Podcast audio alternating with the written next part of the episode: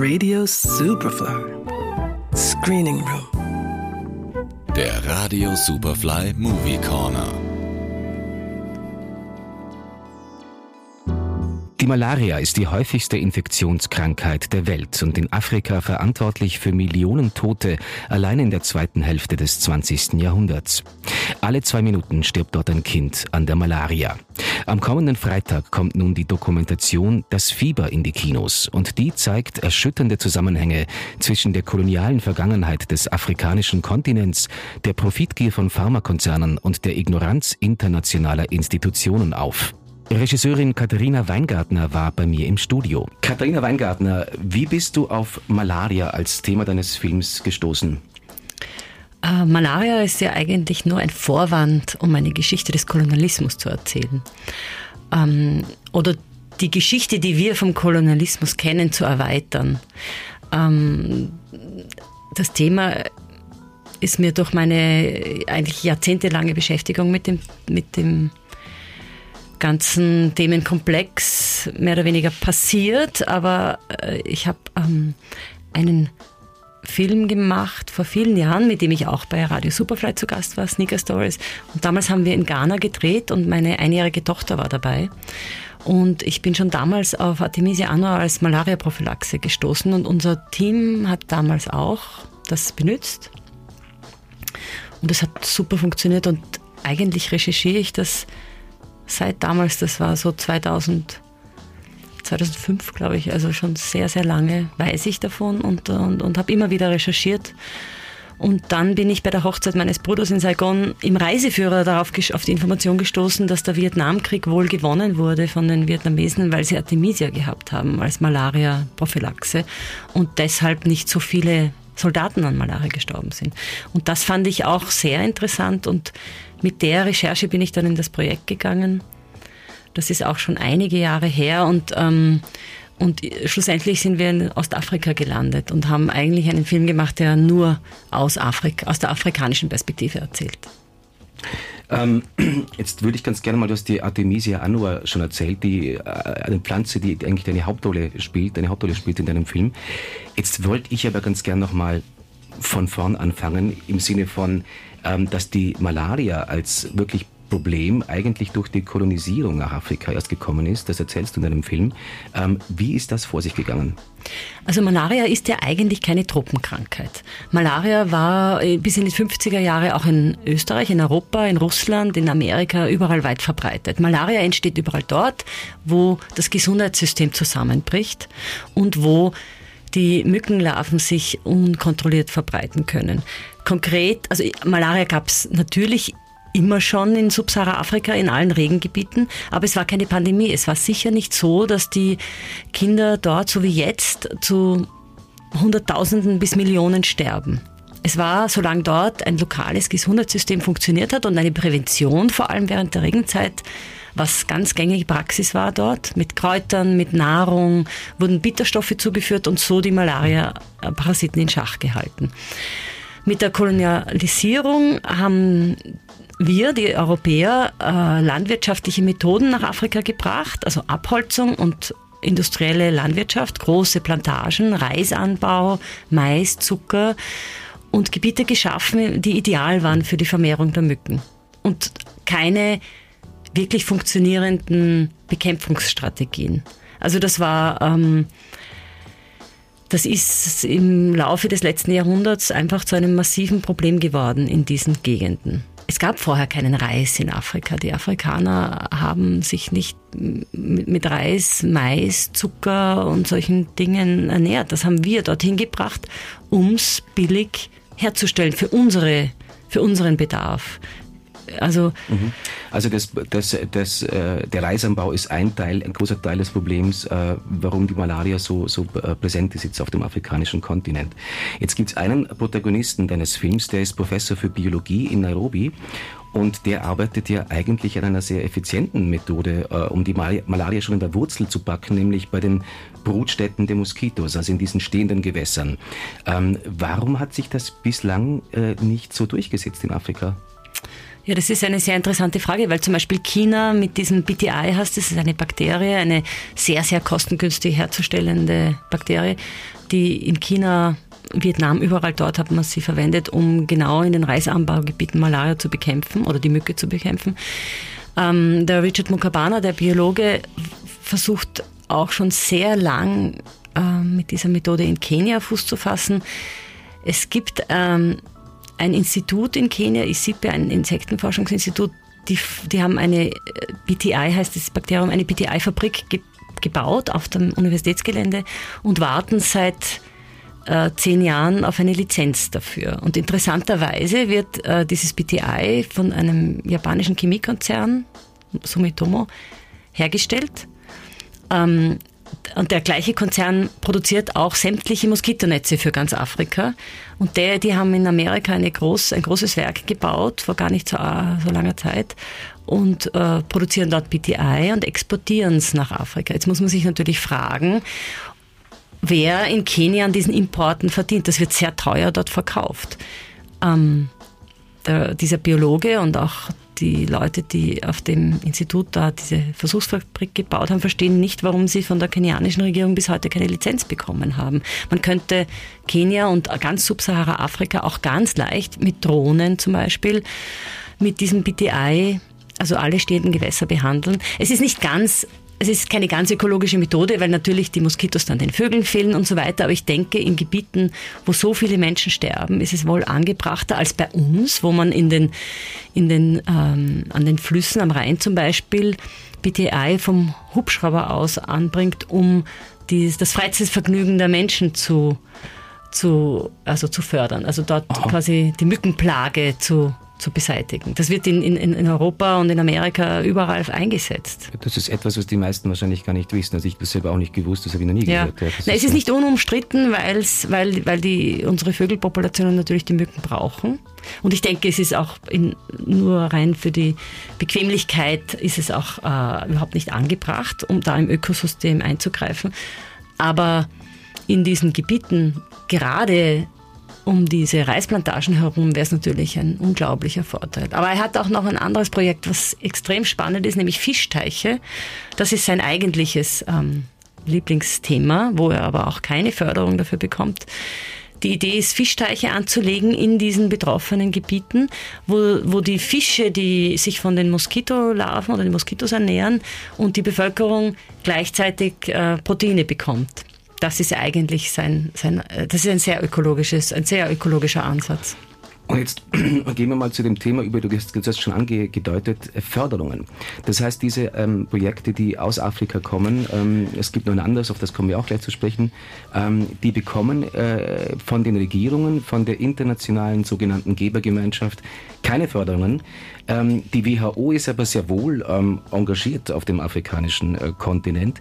Die Frage, die du mit deiner Doku aber äh, ganz stark aufwirfst, ist, wem dieses Engagement eigentlich wirklich nützt. Weil ähm, es kommt bei dir raus, dass die Pharmakonzerne eigentlich ein wahnsinniges Geschäft äh, machen mit dieser Malaria-Hilfe. Und im Speziellen muss man auch mal ansprechen für die Bill und Melinda Gates ähm, äh, Stiftung. Also auch da warst du. Ähm, wie sehen diese Verflechtungen aus? Ja, das ist jetzt eine lange Geschichte. Ähm, vielleicht nur die Eckpunkte. Erstens einmal machen wir im Westen schon ewig lang Geschäfte mit diesem Elend. Wir wir reproduzieren das Elend auch immer wieder in unseren, ähm, in, der Art, wie wir Afrika betrachten. Ähm, das größte Problem ist in, in, meinen Augen, dass alle diese, diese Förderungen und diese, dieser ganze Philanthrokapitalismus, nennt man das heutzutage, ja äh, von, von, äh, mit Geldern finanziert wird, die steuerbefreit sind. Das heißt, wenn eine Einrichtung wie die Gates Foundation diese wissenschaftliche Forschung, die ihnen am Herzen liegt, also zum Beispiel die Impfforschung oder auch die Medikamentenforschung, Insektizidforschung oder auch das, was Monsanto ganz stark macht in Afrika, nämlich diesen, diese industrialisierte Agrar, das Agrarbusiness. Alle diese Dinge werden gefördert von, mit Geldern, die an den Steuern vorbeigehen. Das heißt, wenn diese Steuergelder in Amerika zum Beispiel dafür eingesetzt werden würden, um die WHO-Beiträge zu zahlen, dann könnte die WHO entscheiden, was geforscht wird, was gefördert wird. Und dann gäbe es, glaube ich, ein sehr viel breiteres Spektrum an Förderungen. Jetzt ist es so, dass in der, die Malaria-Forschung ist eine ganz hochfinanzierte medizinische Forschung da geht's von der genmanipulierten Mücke bis zur, äh, zur Impfung, die es äh, seit 100 Jahren nicht gibt und wahrscheinlich nie geben wird. Ja. Ähm, alleine die Impfung hat die Gates Foundation 900 Millionen Dollar bis jetzt gesteckt. Es gibt keine Impfung. Also die, die, die Impfung, die die Gates Foundation präsentiert hat, funktioniert nicht. Sie wird aber trotzdem äh, angewandt. Ähm, das größte Problem ist, dass 95 Prozent dieser Gelder, dieser Forschungsgelder im Westen bleiben. Das heißt, unsere Forschungseinrichtungen werden immer aufgeblähter, immer größer. Es ist unglaublich lukrativ heutzutage Malaria-Forscher oder Forscherin zu sein. Die Forscher, die ich in Ostafrika getroffen habe, hab, haben so gut wie kein Geld. Also unser Pharmakologe im Film oder der Biologe, die haben, wenn, wenn du die Labors dort siehst oder mit was für Computern die arbeiten müssen, das ist einfach himmelschreiend. Und, und sie sagen aber, hey, es ist unsere Krankheit, ja, es ist unsere, es ist unser Wissen. Wir wissen, wie man mit der Malaria umgehen muss. Es nützt uns überhaupt nichts, wenn wir Moskitonetze kriegen und die, das halbe Dorf ist aber am Abend am Markt. Es nützt uns nichts, wenn wir Insektizide drauf sprühen oder die Moskitonetze mit Insektiziden versetzt sind, wo die Mücken schon längst Resistenzen entwickelt haben. Es nützt uns auch nichts, wenn Novartis uns Medikamente bringt, äh, die Resistenzen fördern oder hervorrufen. Also das sind äh, sehr komplizierte Vorgänge, die ja. immer davon ausgehen, dass wir im Westen besser wissen, was Afrika nützt. Und das, glaube ich, muss einfach beendet werden. Und das ist eigentlich die Botschaft unseres Films. Kommen wir zurück nochmal zu dem äh, Themenkomplex der, der Medika Medikamente, die vom Westen in, äh, nach Afrika exportiert werden. Ähm, das ist auch eine sehr befremdliche Geschichte eigentlich. Momentan wird nach wie vor der ähm, der, die ACT-Kombinationstherapie propagiert. Mhm. Der Wirkstoff ist das sogenannte Artemisinin. Ja. Mhm. Und ähm, die Geschichte dieses Wirkstoffs ähm, ist eigentlich ein Stück weit ein Krimi, ein, ein Krimi und ein Skandal, ja. was, was ja. die Vorgehensweise der. WHO auch anbelangt. Absolut. Mhm. Ähm, kannst du die kurz grob umreißen vielleicht? Mhm. Ja, kurz ist auch wieder schwer, das ist auch wieder so eine irre lange Geschichte ist. Ähm, ähm, da gehen wir zurück in, in den Vietnam. Ähm, Ho Chi Minh hat Mao Zedong um Hilfe gebeten während dem Vietnamkrieg, äh, um, und zwar nicht um Waffenhilfe, sondern äh, um ein Medikament gegen Malaria, worauf während der Kulturrevolution ein riesiges militärisches Geheimprojekt ins Leben gerufen wurde mit 500 Wissenschaftlern und Wissenschaftlerinnen. Die haben alte TCM, also traditionelle chinesische Medizin, beforscht und geschaut, was für Kräuter in der chinesischen Geschichte gegen Malaria oder Fieber eingesetzt wurde. Und eins dieser Funde war die Pflanze Artemisia annua. Da gab es eine, ein, einen Grabfund 2000 Jahre her, wo schon ganz genau beschrieben wurde, muss sieben Tage gegeben werden, hilft gegen Fieber aller Arten und so weiter. War sehr verbreitet in China und auch in Vietnam. Und, äh, was vielleicht, entschuldige ganz kurz, mh. was vielleicht auch erklärt, äh, wieso äh, China trotz Reiseanbaugebiet Nummer eins äh, mit Malaria kein Problem hat. Ne? Also ich glaube, das Haupterklärungsmodell äh, ist, dass es in China immer schon eine sehr grundlegende Basis-Gesundheitsversorgung gegeben hat. Die sogenannten Barfußdoktoren, das Barfußdoktorensystem und auch eine sehr verbreitete, ein sehr, immer noch eine sehr verbreitete Praxis von von Kräutern, Akupunktur und so weiter. Das war bis vor gar nicht so langer Zeit in China sehr selbstverständlich und sehr, und sehr günstig. Es gab kein Patent und kein Copyright auf Medikamente. Medikamente und, und, und, und Gesundheitsversorgung war sowas wie ein Menschenrecht in China. Und ähm, das erklärt, glaube ich, zum Großteil, warum die Malaria in China so früh eigentlich beseitigt wurde. Ähm, aber zurück auf um das Artemisinin wurde dann ähm, auch wurden klinische Studien gemacht. Es war ganz klar, dass das ein hervorragendes Malariamittel ist. Die UU2, das ist die, die Forscherin, die das eigentlich der die Entdeckung zugeschrieben wird, die ist auch in meinem Film, die habe ich, ähm, die hat 30 Jahre nach der Entdeckung den Nobelpreis dafür bekommen, was ja auch schon Bände spricht. Ne? Damals wurde dem Westen der WHO, aber auch den ganzen Tropenmedizinern des Militärs, weil Tropenmedizin war ursprünglich eine Militärmedizin, das haben die Armeen verwaltet, weil die Tropenmedizin war ja vor allem für die Eroberungskriege wichtig. Äh, das wurde 82 in Peking präsentiert UU2 hat Artemisinin vorgestellt.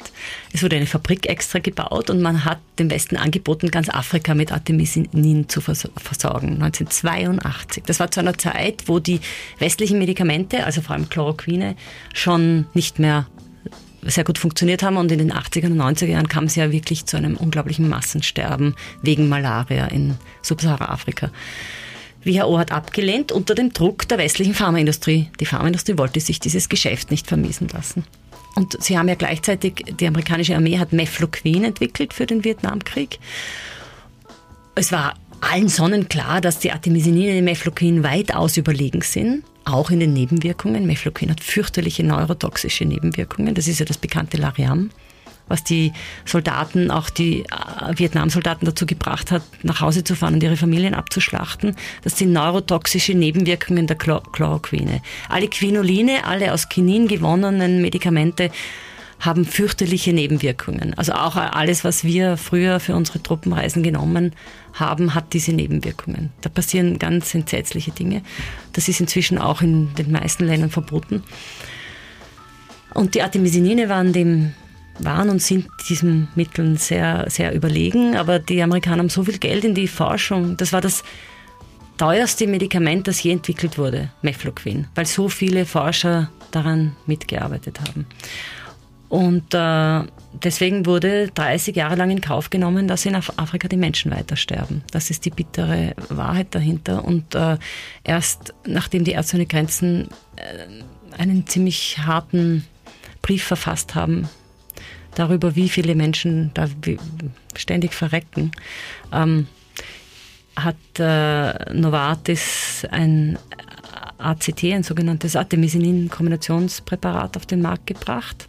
Allerdings auch nur, weil die WHO Novartis einen zehn Jahre Exklusivdeal für ganz Afrika angeboten hat. Also es gab zehn Präparate aus Indien, China äh, und allen möglichen, die alle günstiger waren als Coartem, aber es wurde Coartem genommen. Coartem war mit einem Dollar pro Behandlung unleistbar für die meisten afrikanischen äh, Patienten, wurde aber trotzdem zuerst noch dazu für Touristen um 30 Euro das Backerl und dann erst ein oder zwei Jahre später für, die, für, die, für, Afrik, für den afrikanischen Markt. Ähm, und das Absurde an diesem Medikament ist, was, was mir wirklich bis heute völlig äh, also was mir auch irgendwie Dimensionen eröffnet hat, die ich nicht für möglich gehalten hätte. Es wird in, also die Rohstoffe kommen aus China nach Jetzt ist es wieder anders, aber zu der Zeit, wo wir gedreht haben, sind die Rohstoffe von China nach Upstate New York gekommen. Dort gibt es ein altes Novartis-Werk, was eigentlich hätte geschlossen werden sollen. Aber die Auflage des Global Fund, das ist die amerikanische Geberinstitution, von Bush und Bill Gates ins Leben gerufen. Der Global Fund hat darauf bestanden, dass die Arbeitsplätze in Amerika bleiben für dieses Produkt. Das heißt, da sehen wir ja schon die Interessen. Ne? Ja, ja. Es wurden, glaube ich, äh, also dieses Werk in Saffron, New York, hätte schon längst geschlossen werden sollen. Die Arbeitsplätze wurden gerettet. Zehn Jahre lang wurde dort Coartem produziert.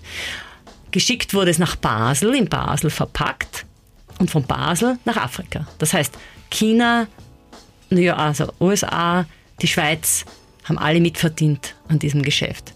Und ähm, es war zehn Jahre lang ein sehr lukratives Geschäft, würde aber von Novartis immer als CSA, also als Corporate Social Responsibility, ich glaube, da gibt es gar kein deutsches Wort dafür, quasi als, als Werbemaßnahme, ja? ja? als Goodwill, als karitatives Projekt. So wurde es verkauft. Es war das meistverkaufteste Medikament die zehn Jahre lang von Novartis. Wer hat für dieses Medikament dann aber bezahlt? Die afrikanischen Staaten direkt oder die internationale sogenannte Gebergemeinschaft? Genau, es ist die Gebergemeinschaft. Ja.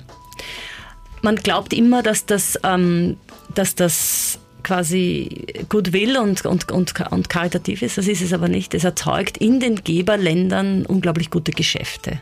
Also es gibt in Amerika ja ganze Städte, die nur auf diesem ökonomischen System der Hilfe basieren.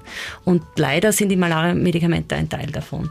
Es gibt, wie gesagt, das System ist, die Millionäre spenden, spenden die Spenden sind steuerbefreit. Das heißt, alle diese Gelder kommen nicht ins Steuersystem, nicht, ins, nicht in die öffentliche Forschung, nicht ins öffentliche Gesundheitswesen, sondern in die Projekte, wo diese Millionäre äh, in den meisten Fällen auch noch Aktien, Beteiligungen haben. So funktioniert dieses Business. Mhm. Und dann ähm, wird, das ist einfach ein Teil des, äh, des neoliberalen Systems. Mhm. Also die, mhm. zum Beispiel hat die Gates Foundation 900 Millionen Dollar in, den, in einen Malaria-Impfstoff investiert, zu einer Zeit, wo sie große Aktienanteile an GlaxoSmithKline hatten. GlaxoSmithKline hat zehn Jahre, glaube ich, an diesem Impfstoff geforscht. Der Impfstoff funktioniert nicht.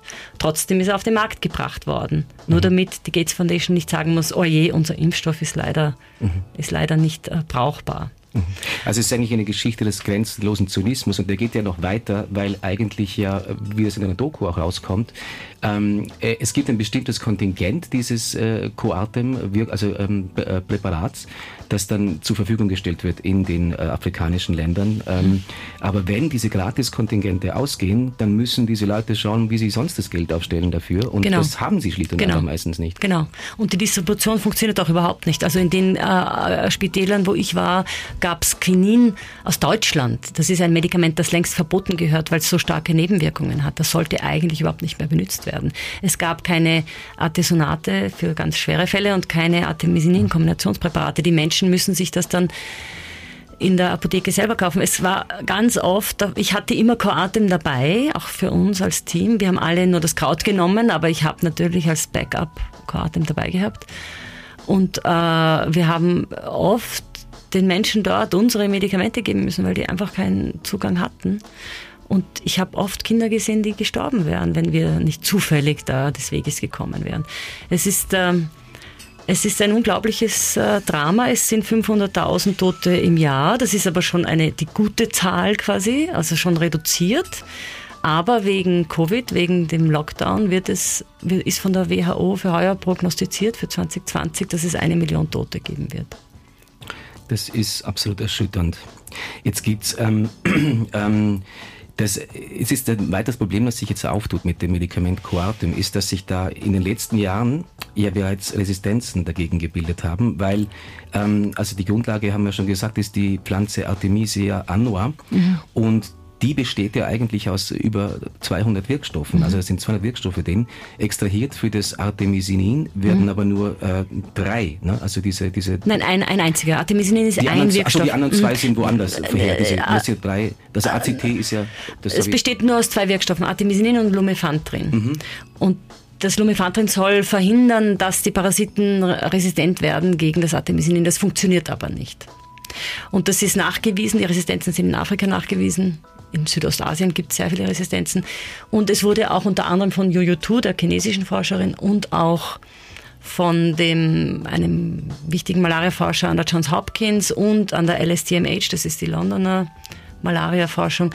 Von all diesen Forschern wurde nachgewiesen, dass es das Coatem ist, das die Resistenzen erzeugt. Es ist so, wenn Parasiten und auch die Mücken sind unglaublich intelligente Lebewesen. Leider so wie unsere Covid-Viren ja auch. Also, aber bei Parasiten ist es noch einmal komplizierter. Die verpuppen sich in verschiedenen Stadien im Körper und werden dann durch die, verändern sich und werden durch die Leber geschleust und aus der Blutbahn gehen sie wieder in die Mücken über. Und ähm, die, die haben bis jetzt mit allen diesen einzelnen Wirkstoffen, die wir auf sie losgelassen haben, genauso wie die Insektizide, ja, auch, auch die Mücken gewöhnen sich an alle Insektizide, DDT zum Beispiel, große Resistenzen, ja, Chloroquine, große Resistenzen und genauso jetzt mit Artemisinin. Und das weiß man aber auch in der Forschung, dass solche Malaria-Medikamente maximal 30 Jahre halten. Die Parasiten gewöhnen sich ganz einfach daran. Noch dazu ist im Kroatem das Problem, und auch das, das habe ich gerade letzte Woche noch mit einem Forscher besprochen, und die Juju hat mir das auch gesagt, schon in dem Grab ist gestanden, sieben Tage muss es im Blut sein. Und ähm, auch der Tee, wenn man den benutzt, der muss sieben Tage im Blut sein. Mhm. Nur dann gibt es die Chance, dass du wirklich alle Parasiten abtötest und keine Parasiten, die quasi sich daran gewöhnt haben, aus deinem Blutkreislauf wieder in den nächsten Körper gelangen. Und diese sieben Tage werden bei Coartem nicht eingehalten. Coartem wird drei Tage genommen erst jetzt, nachdem doch die Panik steigt, weil es gibt kein Ersatzmedikament, es gibt nichts anderes als Artemisinin, äh, erst jetzt will Novartis mit einem Medikament nachkommen, das, ähm, ich glaube, fünf Tage oder so verabreicht wird. Bei meiner Frage nach dieser Problematik, mir hat die Juju ja das schon erzählt gehabt, ich habe bei Novartis nachgefragt Was es damit auf sich hat, wurde mir gesagt, in Afrika kann man keine Compliance, die länger ist als drei Tage erreichen. Compliance heißt, äh, das ist so wie bei den Antibiotika, wenn man zu früh absetzt. Ne? Compliance heißt, du nimmst das Medikament wirklich so wie vorgeschrieben. Und sie meinten, in Afrika gehen nur drei Tage, was ich als extrem zynisch empfunden habe. Wieso? Wie kommen Sie darauf? Ja? Also wenn ich das Medikament zum Beispiel gratis zur Verfügung stellen würde, bin ich mir ganz sicher, dass jede Mutter ihrem Kind das genau so geben würde, wie es vorgeschrieben ist. Ja. Aber natürlich, wenn man so viel Geld dafür verlangt und wenn ich mich entscheiden muss, kaufe ich was zum Essen oder kaufe ich dieses Mittel, äh, haben ja alle Menschen dort gesagt, sie werden sich fürs Essen entscheiden. Ja. Eine deiner Protagonistinnen ähm, baut ja Artemisia annua jetzt in Afrika selber an. Also das heißt, den Grundstoff für dieses Artemisidin ähm, baut sie selber an.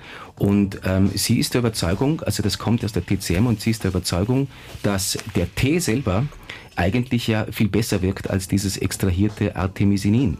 Und das äh, kommt auch in der Doku sehr gut raus, dass das sehr wohl funktioniert, dass das besser funktioniert.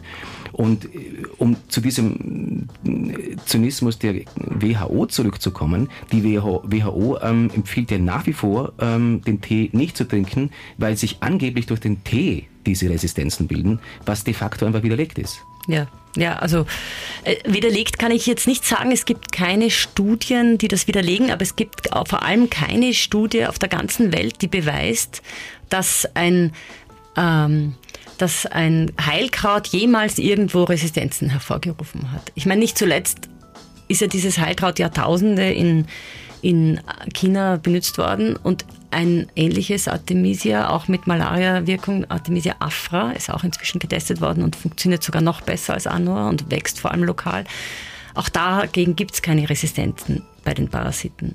Und das wurde aber als klinische Studie nie zugelassen, wurde auch nicht finanziert.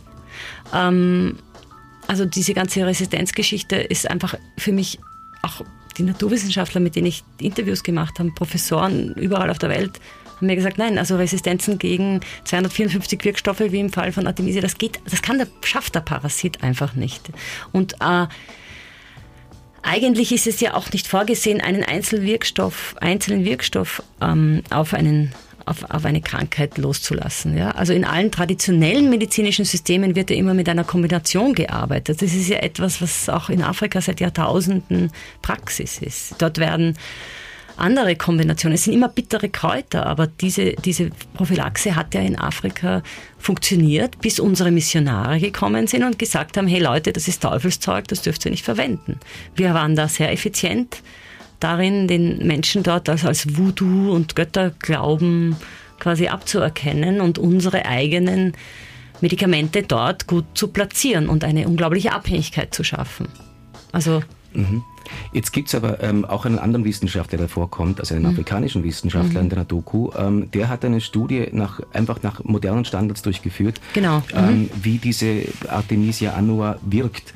Und der, der, der, hat das ja eindeutig belegt, dass die Artemisia annua sehr, sehr gut wirkt. Die Studie ist anerkannt, ist eine, eine, eine äh, nach Golden Standards, Doppelblindstudie und so weiter, alles tipptopp, ist auch von der ugandischen Regierung finanziert worden sehr zum Leidwesen der WHO. Die WHO will solche Studien nicht. Ähm, der Patrick Ogwang und in unserem Film kommen übrigens fast ausschließlich afrikanische Wissenschaftler vor.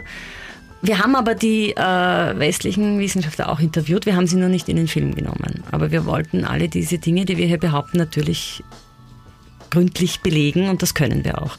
Ähm, diese Studie gibt es. Das ist in einer Blumenfabrik in Entebbe gemacht worden, wo 1500 Menschen arbeiten. Ein, ein Teil davon wurde eben für die Studie mit, ähm, mit dem Tee prophylaktisch wöchentlich, glaube ich, dreimal versorgt und die Malariaraten sind enorm zurückgegangen. Die, die, die Frau, die das initiiert hat, ist eine Holländerin und die hat mir erzählt, sie, dass die Blumenfarmen aus der ganzen Umgebung, das ist eine Gegend, wo unsere Blumen hergestellt werden, am Viktoriasee, die wollten das alle sofort auch haben, aber das hat die ugandische Regierung verboten, weil die WHO gesagt mit Sanktionen gedroht hat. Also wenn, wenn dieses, dieses System der Malaria-Prophylaxe ausgeweitet wird, behauptet die WHO, wobei es nicht das, ist kein, das sind keine Ideen, die von der WHO kommen. Ja? Das ist alles die Pharmaindustrie, die auf die WHO solchen Druck machen kann. Und, die, und, die, und da schließt sich der Kreis ja genau. wieder, weil, weil die WHO eben nicht mehr durch die Staaten finanziert ist genau. und frei entscheiden kann, sondern durch die Pharmaindustrien, die da ähm, reingeschickt werden. Nicht nur die Pharmaindustrie, also zum Beispiel im Fall von der WHO gibt die Gates Foundation der WHO 400 Millionen Euro im Jahr und das ist mehr als Amerika ist ja sowieso jetzt ausgetreten unter Trump, aber äh, der Beitrag von Gates ist mehr als der Beitrag der USA. Mhm. Und natürlich bestimmen die die Zahlen. Ja?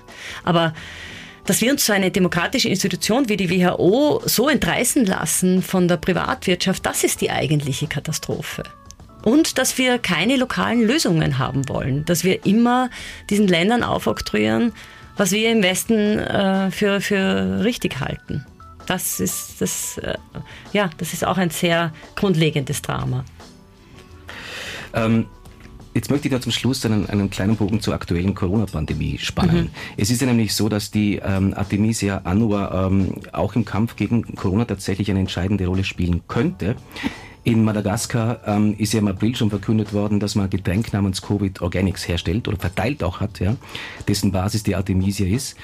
Jetzt, wenn man die Zahlen, äh, äh, Corona-Zahlen als Indizien hernimmt, dann scheinen die eigentlich den Erfolg dieser Strategie zu bestätigen. Es gibt nämlich in Madagaskar 15.000 Infizierte insgesamt und 214 Todesfälle bei 26 Millionen Einwohnern. Und das bei einem der schlechtesten Gesundheitssysteme der Welt. Im Vergleich dazu hat Österreich 35.000 äh, Fälle, 750 Tote, klar, bei 8 Millionen Einwohnern. Was dabei ein bisschen auffällt, ist auch die Struktur, die ähnliche, die ähnliche Struktur in der Geschichte, wie das dann medial wahrgenommen wird. Auch mhm. bei Corona werden ja Milliarden in die Forschung und Entwicklung von Impfstoffen gesteckt. Und die Meldung, dass jetzt da das helfen könnte, dass die, dieser Covid Organics äh, Tee helfen könnte, wird eher als skurrile Fußnote abgetan. Glaubst du, das ist Zufall oder ist das eine Struktur? Ja, das ist ganz sicher Teil, genau Teil des genau gleichen Systems. Ich habe äh, vorgestern mit dem Direktor beim Max-Planck-Institut, der diese Forschung betreibt, auch telefoniert. Mhm, ja. Ich kann nicht wiedergeben, was wir gesprochen haben. Ich weiß nur, dass er unter enormem Druck steht und dass er sagt, wenn man sich mit Heilkräutern beschäftigt, weht einem ein eisiger Wind entgegen. Und das ist auch mein äh, Gefühl. Unser Film wird zum Beispiel im Schweizer Fernsehen nicht ausgestrahlt, obwohl, die Schweiz, obwohl das Schweizer Fernsehen mitfinanziert hat. Und das Argument ist, Argument ist, dass auch Novartis klagen könnte. Unser Film ist auf Nieren überprüft, also wie sagt man da, auf, auf, Herz und Nieren, auf Herz und Nieren überprüft worden von zwei Anwälten. Es gibt bei unserem Film nichts zu klagen. Nichts, was wir sagen, ist nicht öffentliches Wissen. Und trotzdem, auch die ARD wird den Film nicht ausstrahlen. Also die Kräfte, die da am Werk sind, muss jeder für sich selber, glaube ich, entscheiden. Aber äh, bei Covid Organics ist nur noch dazu zu sagen, es ist ein unglaublich interessanter, spannender Weg. Madagaskar ist ein Hauptanbaugebiet für Artemisia annua. Die beliefern eigentlich die Pharmaindustrie für Malaria-Medikamente. Deswegen haben sie so viel davon. Ein Problem, das hat mir auch der Forscher vom Max-Planck-Institut jetzt bestätigt, ist, dass die Ingwer beimischen. Das dürfte mit dem Artemisia annua nicht, nicht so gut funktionieren. Das haben sie gemacht, um den Geschmack zu verbessern der in Potsdam versucht es jetzt mit Kaffee. Die klinischen Studien zu Artemisia annua, also dem Kraut gegen Covid in Potsdam sind fantastisch. Also die Ergebnisse sind unglaublich gut. Ähm, der Forscher ist damit an die Presse gegangen, ist sofort fertig gemacht worden, weil er Beteiligungen hat an diesen Firmen, was aber vom Max-Planck-Institut abgesegnet ist. Das ist eine lange Geschichte. Jedenfalls laufen jetzt klinische Studien in Mexiko, wo Artemisia annua mit Kaffee gemischt gegeben wird und er ist zuversichtlich, dass das funktionieren wird. Aber er darf damit nicht an die Medien. Also es ist äh, ziemlich erschreckend, was da im Hintergrund läuft. Ja. Ähm, es ist für uns jetzt mit Covid natürlich ein Riesenthema, aber ich möchte schon darauf hinweisen nochmal, dass wir jetzt erstmals mit so einer Pandemie konfrontiert sind, den Tod auch in unsere Gesellschaft so reinlassen mussten. In, in den Ländern in Subsahara-Afrika ist das seit Jahrzehnten ganz normaler Alltag. Ja? Also dieses Jahr eben eine Million Tote, aber Jahr für Jahr Hunderttausende Tote. Und für uns ist das ein blinder Fleck. Wir sehen das nicht. Ja? Die meisten Menschen glauben, es gibt eine Impfung gegen Malaria. Und ähm, der, der Impfforscher in Tübingen, der schon lange zu Malaria forscht, hat mir gesagt, er bekommt jetzt für Covid-Impfforschung tausendmal so viel Geld wie für Malaria-Impfforschung. Es ist unglaublich, was diese Panik im Westen auslösen kann. Regisseurin Katharina Weingartner war das im Gespräch. Ihre erschütternde Doku Das Fieber läuft ab Freitag in den heimischen Kinos. Johannes Romberg, Radio Superfly. Radio Superfly im Kino. Screening Room. Präsentiert vom Filmarchiv Austria.